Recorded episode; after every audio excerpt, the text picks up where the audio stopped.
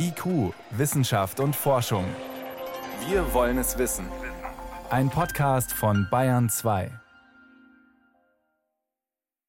Wie gefährlich sind eingewanderte Tierarten, die durch den Rhein-Main-Donau-Kanal in den Bodensee gelangen? Das ist gleich Thema bei uns.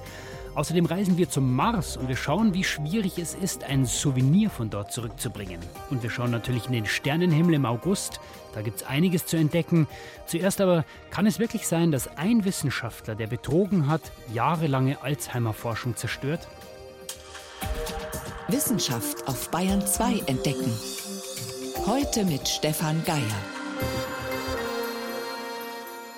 Wenn Forschungsergebnisse gefälscht werden, dann geht es ja oft nicht nur um die Karriere Einzelner. Gerade in den medizinischen Fächern geht es auch um Patienten und um Menschen mit Krankheiten, die große Hoffnungen setzen in neue Forschung und Medikamente.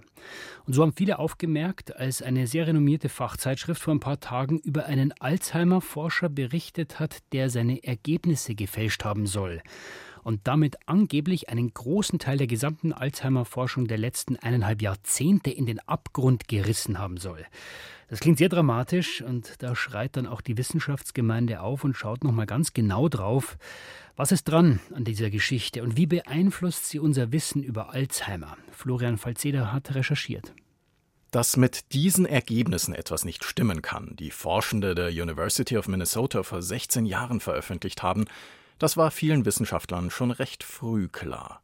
Es hätte die Entdeckung sein können. Kleine, ganz bestimmte Eiweiße verketten sich im Gehirn und lösen eine Kettenreaktion aus, die am Ende Alzheimer verursachen soll.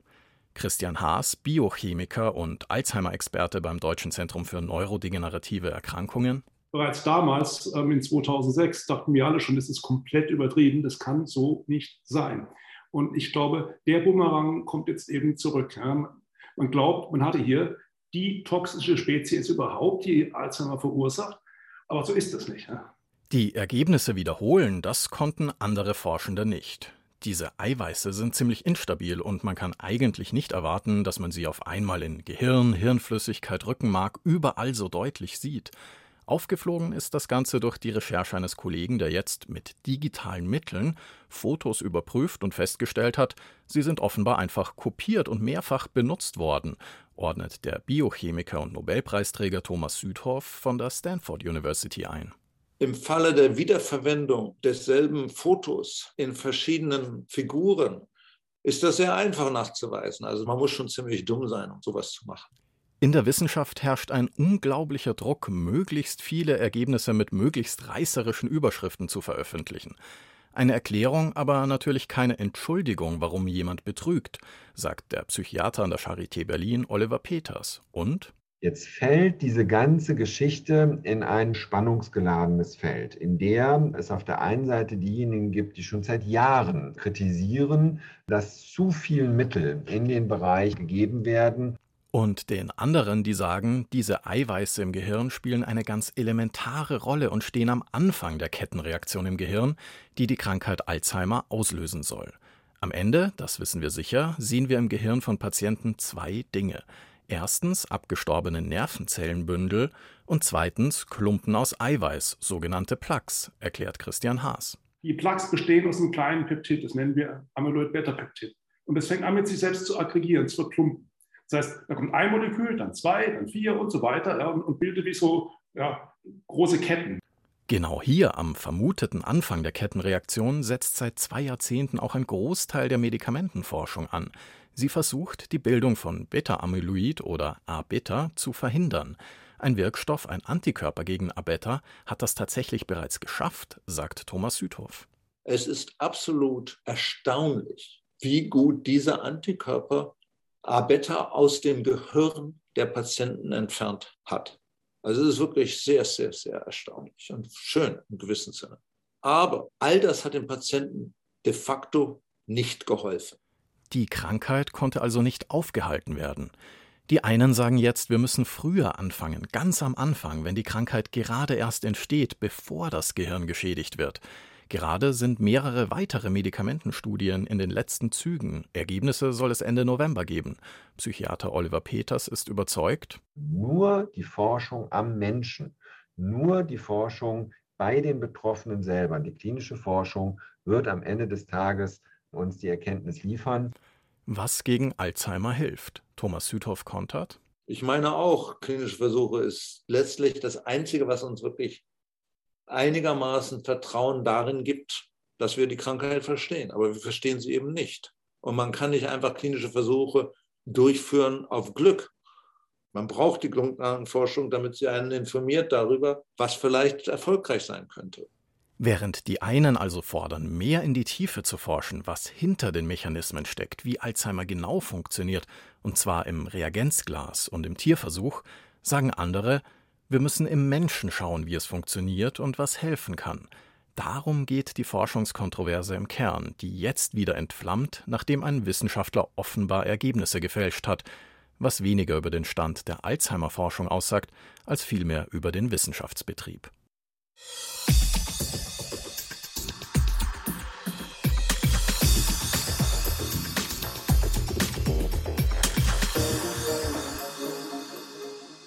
Unserer Sommerserie, da machen wir uns dieses Jahr auf, auf weite Reisen, weit weg unseres Heimatplaneten. Einfach mal, haben wir uns gedacht, ein alternatives Reiseziel. Ja, wir wollten sehen, wo ist es denn noch attraktiv? Was können wir dort lernen? Und vor welchen Herausforderungen stehen Forschende, um die Reise dorthin zu ermöglichen? Bayern 2 Space Night. Heute starten wir Richtung Mars. Normalerweise bringt man ein Souvenir von einer Reise selbst mit. Ein Souvenir vom Mars aufzusammeln und zurückzubringen, ist aber bislang unmöglich, weil kein Mensch, kein Raumfahrer bislang dorthin fliegen kann. Naja, haben sich die Ingenieure gedacht, dann müssen wir bei dieser Reise eben das Souvenir holen, bevor wir selber hinfliegen können. Und machten sich vor zwei Jahren auf. Mit einer Rakete, die in der Spitze den schwersten Roboter trägt, der bislang ins All geflogen ist. Acht Monate lang war Perseverance unterwegs. So heißt der gut eine Tonne schwere fahrende Roboter. Der Flug war lang, die Landung eine enorme technische Herausforderung. Im Februar 2021 ist der Roboter auf der Marsoberfläche aufgesetzt. Touchdown confirmed. Perseverance safely on the surface of Mars. Perseverance soll nicht einfach nur den Mars untersuchen, wie die Missionen vor ihm. Nein, er soll dafür sorgen, dass wir in ein paar Jahren ein Stück vom Mars auf der Erde haben, sagt Joseph Gasper, technischer Direktor der sogenannten Mars Sample Return Mission. Dass wir jetzt schon mittendrin sind in der Mars Sample Return Mission. Perseverance ist ja schon gelandet und sammelt seit einem Jahr Proben. Es ist schon wirklich aufregend. Es ist eine gigantische Herausforderung, ein Souvenir vom Mars zur Erde, also nach Hause zu bringen. Und doch sind wir inzwischen mittendrin in dieser Mission. Ein Roboter so groß wie ein Mittelklassewagen fährt gerade auf dem Mars herum und sammelt Proben ein. Die bestehen im Wesentlichen aus Sand. Er packt den Sand in kleine Röhrchen. 43 Stück davon hat er an Bord und parkt sie in seinem Bauch. Später sollen sie abgeholt werden. Dazu kommen wir gleich. Aber wozu der ganze Aufwand? Ernst Hauber, Geologe und Planetenforscher am Deutschen Zentrum für Luft- und Raumfahrt. Der Mars ist und war immer interessant, weil er, zumindest was seine Oberfläche angeht, der erdähnlichste Planet ist. Er hat Zeichen dafür, dass es flüssiges Wasser gab. Und das macht ihn so interessant, weil flüssiges Wasser die Voraussetzung für jegliches Leben sind, das wir kennen. Damit wäre der Sand vom Mars wohl das wertvollste Souvenir aller Zeiten. Nicht nur, weil es teuer wird, es zurückzubringen, sondern weil es unser Selbstverständnis als Menschheit in ein völlig neues Licht rücken würde. Dazu muss man die Proben aber mit besonders präzisen Instrumenten untersuchen, und das geht auf dem Mars nicht, sagt der Geophysiker und Planetologe Tillmann Spohn. Das sind Maschinen, die einen ganzen Raum füllen. Und äh, bisher ist es nicht gelungen, die mit der gleichen Präzision und auch mit dem gleichen Auflösungsvermögen so zu verkleinern, minimalisieren, dass man die auf einen Planeten fliegen kann. Und wenn er es in die Hand bekäme? Eines dieser Röhrchen mit echtem Marssand? Was mich also an so einer Probe interessieren würde, wäre herauszulösen, wie die verschiedenen Stationen der, der Marsentwicklung gewesen ist und wie sehr das Marsinnere durchmischt ist. Hat der Mars noch ein Magnetfeld und wie, wie kann ich sozusagen besser die Bildungsgeschichte des Mars eingrenzen? Aber stecken Antworten auf all diese großen Fragen in ein wenig Marsgestein? Wahrscheinlich, sagt der Planetenforscher Ernst Hauber. Denn die vermeintlich unscheinbaren Steinchen haben im besten Fall eine lange Reise hinter sich. Sie stammen aus ehemaligen Vulkanen. Vulkanismus ist ja ein Produkt der inneren Dynamik eines Planeten. Material aus dem Inneren schmilzt auf, wird an die Oberfläche gefördert und wenn man es dort untersucht, gewinnt man Erkenntnisse über die Zusammensetzung des Mars in seinem Inneren und wie er sich entwickelt hat. Das ist also eine enorm wichtige Information, die man über das Innere ableiten kann. Und wie geht es jetzt weiter? Zuerst soll in der nächsten Mission ein fahrbarer Roboter die Röhrchen einsammeln, sie in eine kleine Rakete packen, die dann von der Marsoberfläche abheben muss. Ein Vorhaben, das auch noch niemand gemeistert hat. In einer Umlaufbahn des Mars wartet dann eine Raumsonde, die das wertvolle Paket übernimmt und auf die Reise zurück zur Erde nimmt. Es wird vielleicht noch ein Jahrzehnt dauern, bis dieses Ziel Wirklichkeit wird. Viel einfacher wäre es natürlich, wenn ein Mensch, eine Raumfahrerin oder ein Raumfahrer dort landen, das Souvenir einfach einpacken würde, wie auch zu Hause am Strand, und dann wieder heimfliegen. Joseph Gasper, Ingenieur bei der NASA. Um einen Menschen dahin zu schicken, der sich die Souvenirs in die Tasche steckt, braucht man erstmal die Infrastruktur auf dem Mars, um die Raumfahrer zu unterstützen und sicher wieder nach Hause zu bringen. Der große Unterschied ist die Dimension einer solchen Mission. Eine Nation allein wird diese Dimension wahrscheinlich nicht auf die Beine stellen. Denn selbst wenn alle zusammenarbeiten würden, es wäre ein Multibillionen-Dollar-Unternehmen. Teuer, aber nicht unmöglich, sagt Gasper. Ich glaube, wir sind auf dem Weg, das zu schaffen. Es wäre großartig, Menschen dorthin zu schicken, aber die Zahl der Wunder, um das zu schaffen, wäre schon viel größer als bei dieser Robotermission. Und selbst für die aktuelle Souvenir-Mission Mars Sample Return werden die Ingenieure und Wissenschaftler noch einige dieser Wunder brauchen. Und alle weiteren Reiseziele dieses Sommers äh, finden Sie dann auf ardalpha.de. Jetzt ist es 18.17 Uhr. IQ, Wissenschaft und Forschung gibt es auch im Internet. Als Podcast unter bayern2.de. Die vielen lauen Sommernächte, die wir dieses Jahr genießen dürfen, ermöglichen uns einen oft sehr ungestörten Blick zum Himmel. Und deshalb ist gerade der Sommer eine gute Zeit, in der Nacht geduldig zu bleiben, zu beobachten, was tut sich eigentlich da oben, welche Highlights es da im August zu sehen gibt. Das hat Yvonne Meyer zusammengetragen, der Sternenhimmel. Der August ist eine tolle Zeit für Sterngucker. Doch auf eine Sache müssen wir dieses Jahr leider verzichten. Den Höhepunkt des Perseidenschauers in der Nacht auf den 13. August. Er ist einer der größten Sternschnuppenschwärme des Jahres, aber leider verdirbt uns da der fast noch volle Mond die dunkle Nacht. Da werden Sie nur vereinzelt ein paar besonders helle Sternschnuppen sehen können. Es lohnt sich nicht, aufzubleiben.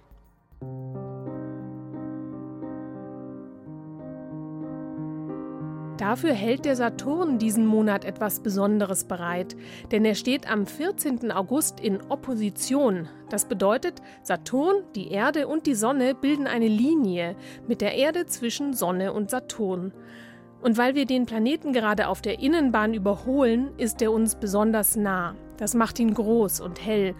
Wobei nah natürlich relativ ist. 1,3 Milliarden Kilometer von uns entfernt ist der Ringplanet trotzdem noch. Mit einem lichtstarken Fernglas mit Stativ oder einem Teleskop zeigt sich dann die ganze Pracht. Die Ringe kann man gut erkennen, knapp 14 Grad zur Erde geneigt sind die gerade. Anfang des Monats sieht man Saturn ab 22 Uhr, Ende des Monats ab halb 9 Uhr. Im Südosten des Abendhimmels taucht er auf. Und der Sommer ist Milchstraßenzeit. Doch woher kommt eigentlich die markante Form, die wir im Sommer so gut sehen können? Das prächtige Band, das sich quer über den Himmel zieht. Das liegt an der Form der Milchstraße selbst. Eine flache Spiralgalaxie wie eine Scheibe. Wir sind Teil der Scheibe, sehen die Galaxie also nie als Ganzes. Und wir liegen in unserem Sonnensystem ziemlich am Rand dieser Scheibe, sind galaktische Provinz sozusagen. Und je nach Jahreszeit schauen wir auch noch woanders hin. Im Winter schauen wir in den Nächten aus der Milchstraße heraus, ist nicht ganz so prächtig. Im Sommer aber, da ist unser Blick frei aufs galaktische Zentrum der Milchstraße und da gibt es dann viel mehr zu sehen als im Winter. Aber auch im Sommer ist die Milchstraße nur ein zartes Phänomen am Nachthimmel. Eine einzige Glühbirne kann ihren Anblick überstrahlen. Mondlicht sowieso, also am besten in den Neumondnächten ein dunkles Plätzchen suchen und genießen.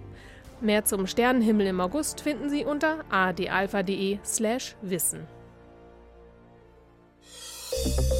Bayern 2. Wissenschaft schnell erzählt. Das macht heute Veronika Bräse und los geht's mit Neuigkeiten von der Internationalen AIDS-Konferenz. Die startet heute in Montreal. Vero, da ist ein weiterer Patient von HIV geheilt worden. Genau, es gibt schon vier Patienten insgesamt, bei denen das gelungen ist, wobei die Umstände nicht schön waren. Der hatte Leukämie, bekam eine Knochenmarktransplantation samt Chemotherapie und ist nun sozusagen doppelt geheilt. Also keine Leukämie mehr und auch das HIV-Virus lässt sich nicht mehr nachweisen. Er muss auch keine antiviralen Medikamente mehr nehmen. Also eine lange Geschichte. Wie ist das denn abgelaufen? Also der Mann, der bekam Knochenmark von einem Spender, der nicht mit ihm verwandt ist. Und der Spender, der hat eine seltene Veränderung in einem bestimmten Gen.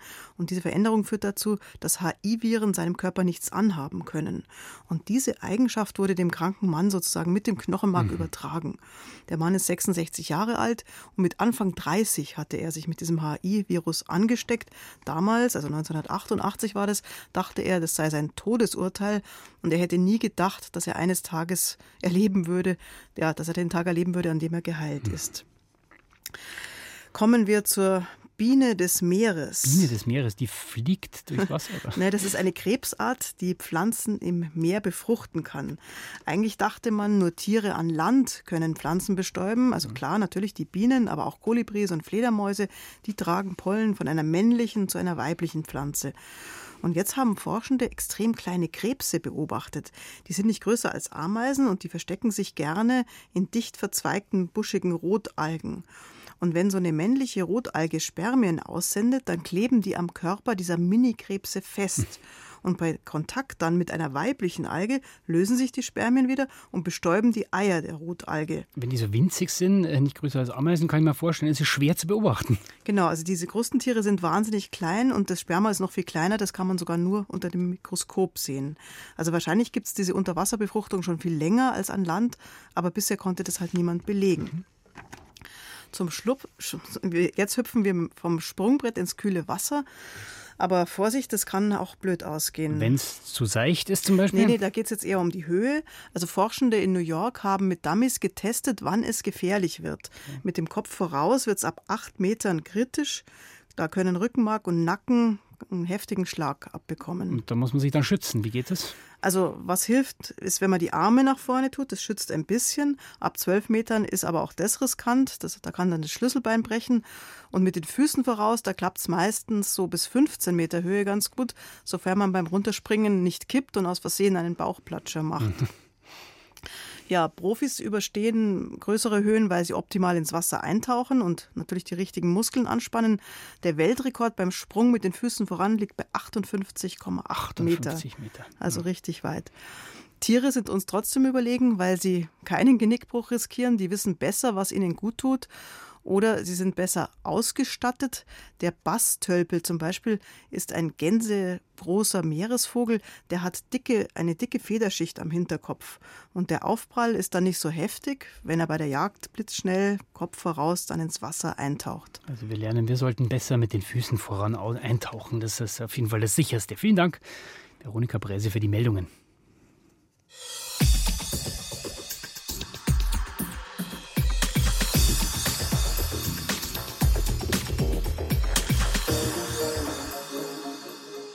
Fast 200 Kilometer lang ist der Rhein-Main-Donau-Kanal. Der ist unter großen Protesten von Umweltschützern gebaut worden und vor 30 Jahren war er fertig. Er verbindet das Donaudelta mit der Rheinmündung, kurz gesagt das Schwarze Meer mit der Nordsee. Und dieser Kanal, der erleichtert nicht nur den Schiffsverkehr, er ist auch eine beliebte Reiseroute geworden. Und zwar für Arten aus dem Schwarzen Meer. Die machen sich nämlich auf nach Westen und das hat Folgen, zum Beispiel für die Tierwelt im Bodensee. Irgendwo in der Donau ist vielleicht schon wieder eine Art aus dem Schwarzen Meer unterwegs nach Westen. Eine andere hat schon den Rhein-Main-Donau-Kanal erreicht, eine dritte den Main und eine weitere den Oberlauf des Rheins. Seit 1992 geht das so, weiß der Biologe Dietmar Streile, Bodenseeforscher an der Universität Konstanz.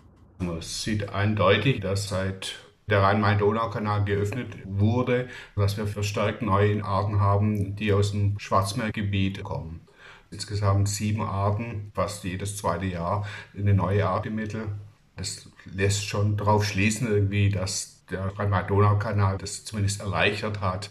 Die Arten bewältigen die Strecke nicht nur aus eigener Kraft. Sie reisen auch als blinde Passagiere im Gefieder von Vögeln, heften sich außen an Boote oder geraten mit dem Wasser in Boote hinein.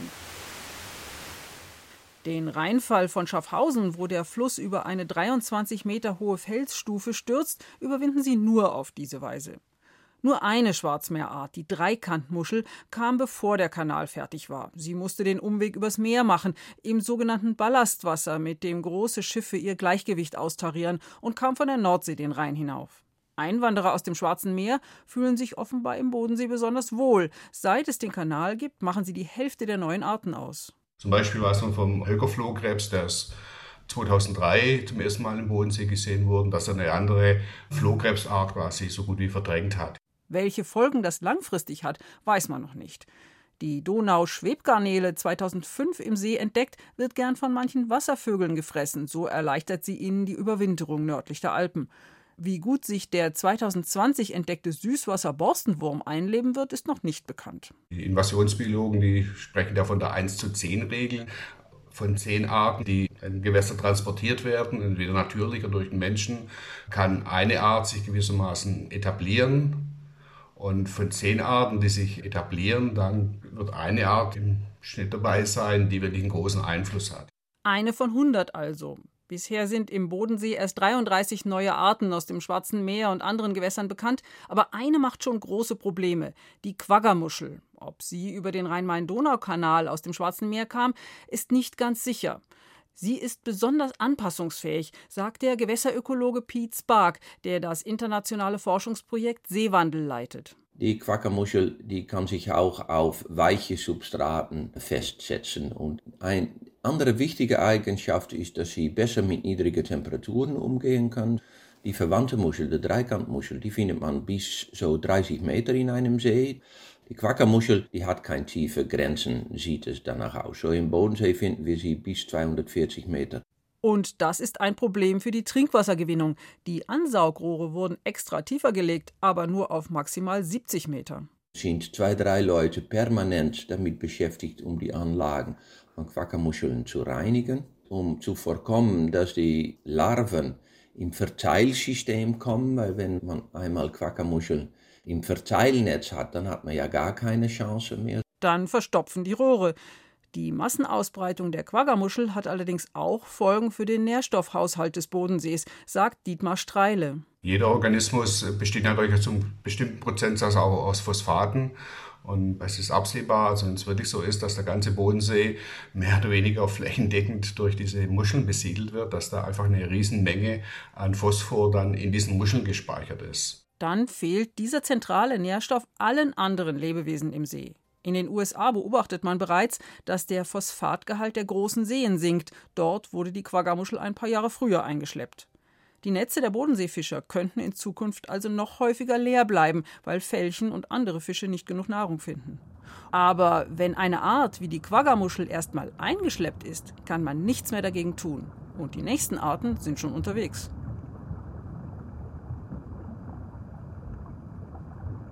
Reisende im Rhein-Main-Donau-Kanal, die man vielleicht so nicht erwartet hat.